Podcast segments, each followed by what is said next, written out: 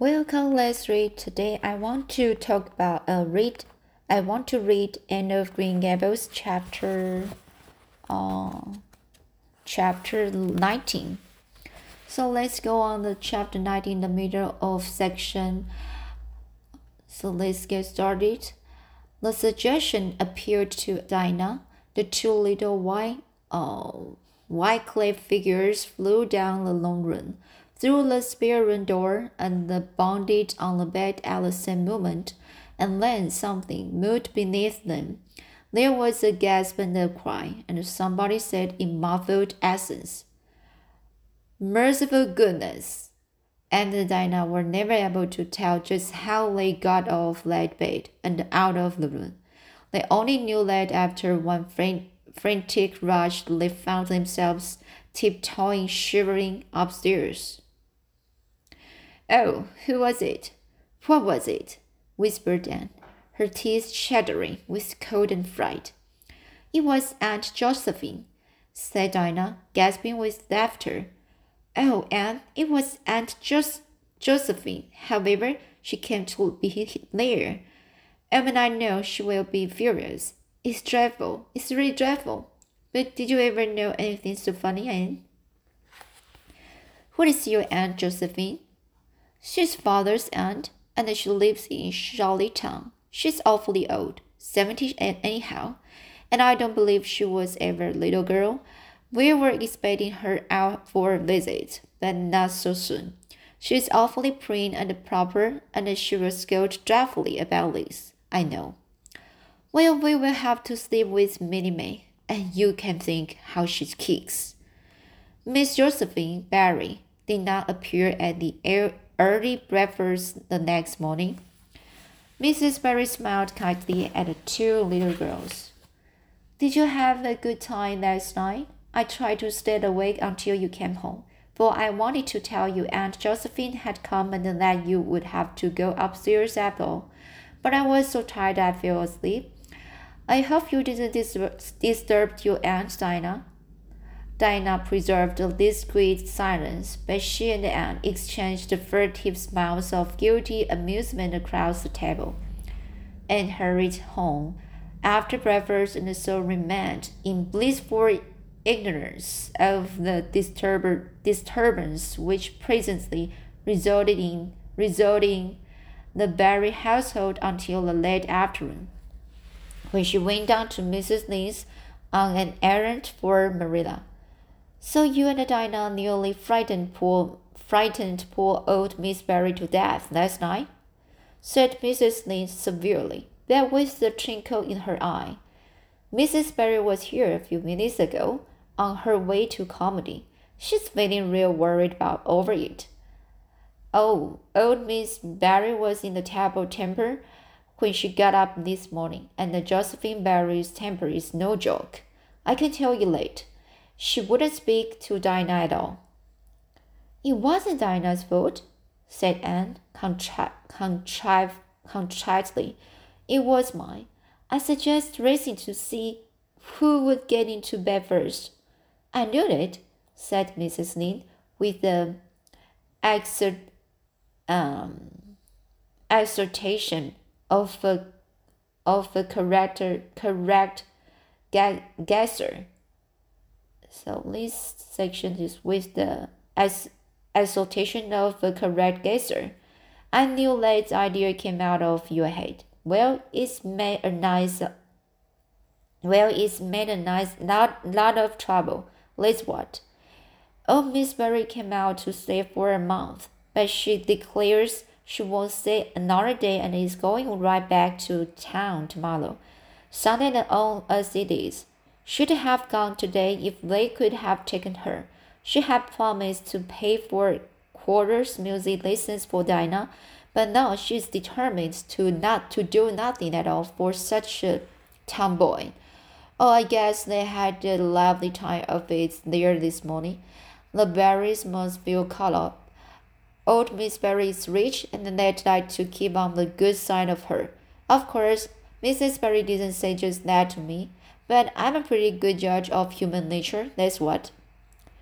I'm such an, an unlucky girl, mourned Anne. I'm always getting into scraps myself and getting my best friends, people, people I'd shed my heart's blood for, into them too. Can you tell me why it is so, Miss Mrs. Lynde? It's because you are too heedless and impulsive, child. That's what.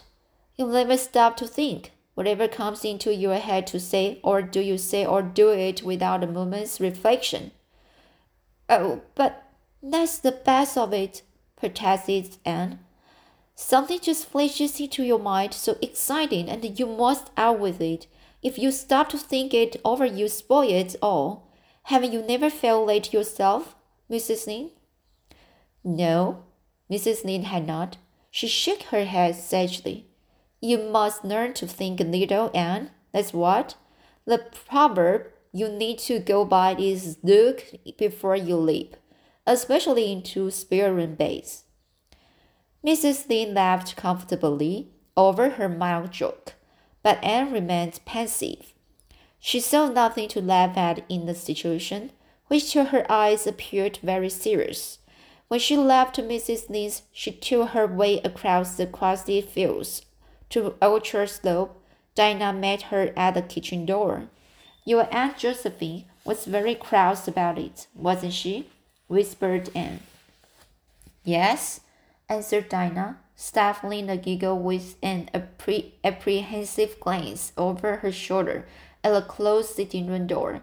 She was fairly dancing with rage. And who Oh, how she scolded. She said I was the worst behaved girl she ever saw, and that my parents ought to be ashamed of the way they had brought me up. She said she won't stay, and I'm sure I don't care, but mother and mother do. Why didn't you tell them it was my fault? demanded Anne. It's likely I'd do such a thing, isn't it? said Dinah with just scorn. I'm no telltale. Anne Shirley, and anyhow I was just as much to blame as you. Well, I'm going to, I'm going in to tell her myself, said Anne resolutely. Dinah stared. And surely you'd never. Why? She will eat you alive.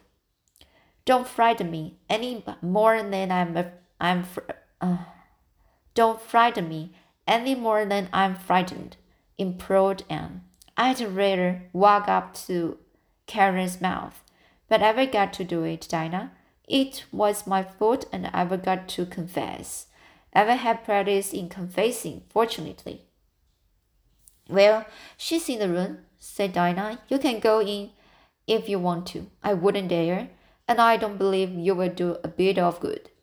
With this encouragement and um, Beardy's lion in his den, that is to say, walk resolutely up to the sitting room door and knock faintly. A sharp, coming flower followed. Miss Josephine Barry, thin, prim, and rigid, rigid, was knitting fiercely by the fire, her wrath quite unappeased, and her eyes snapping through her gold-rimmed glasses.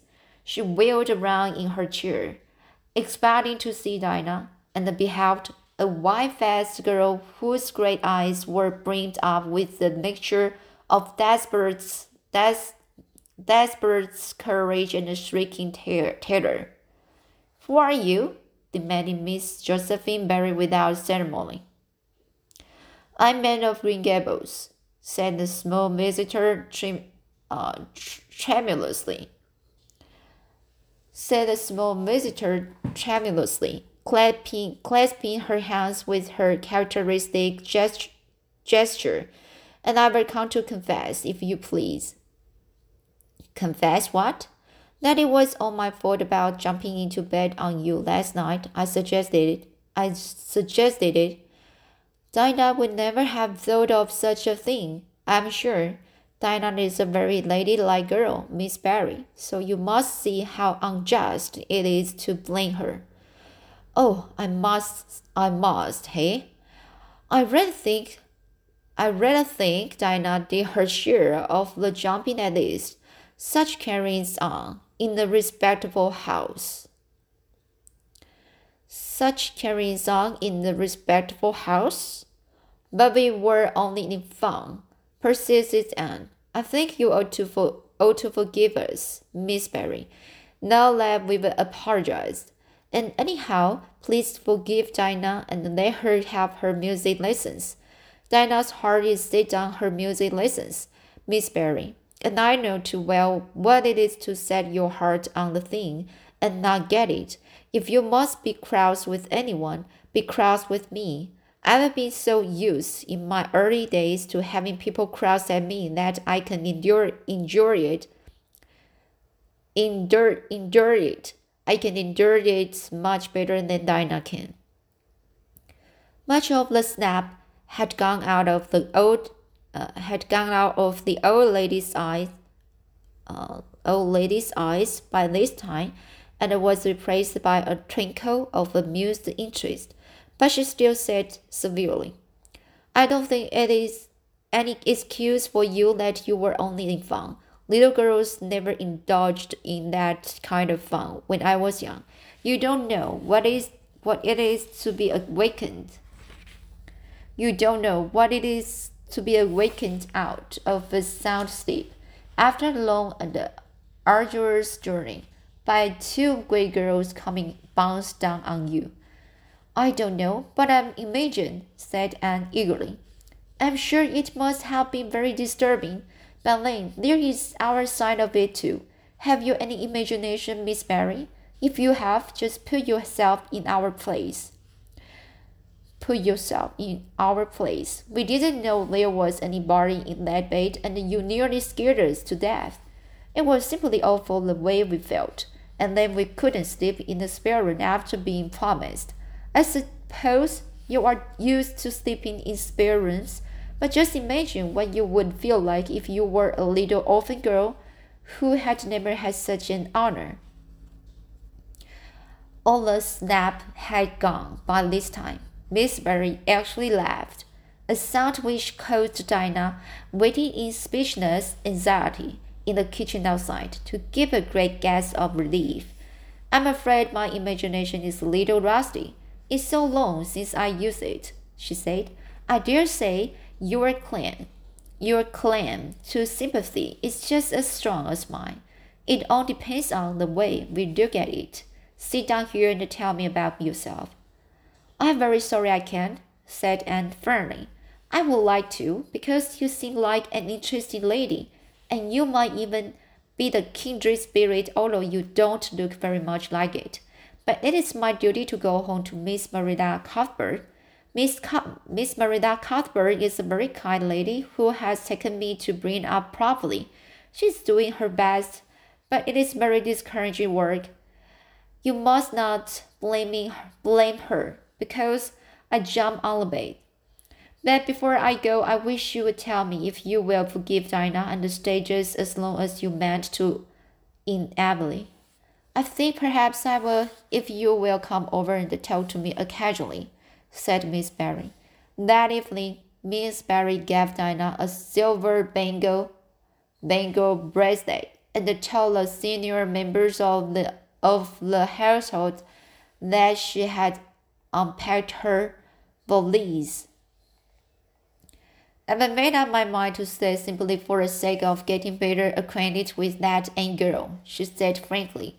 She amuses me, and uh, at my time of life, an amusing person is a reality. Marilla's only comment when she heard the story was, I told you so. This was for Matthew's benefit. Miss Barry stayed her mouth out, out and over. She was a more agreeable guest than usual, for Anne kept her in a good humor. They became firm flames.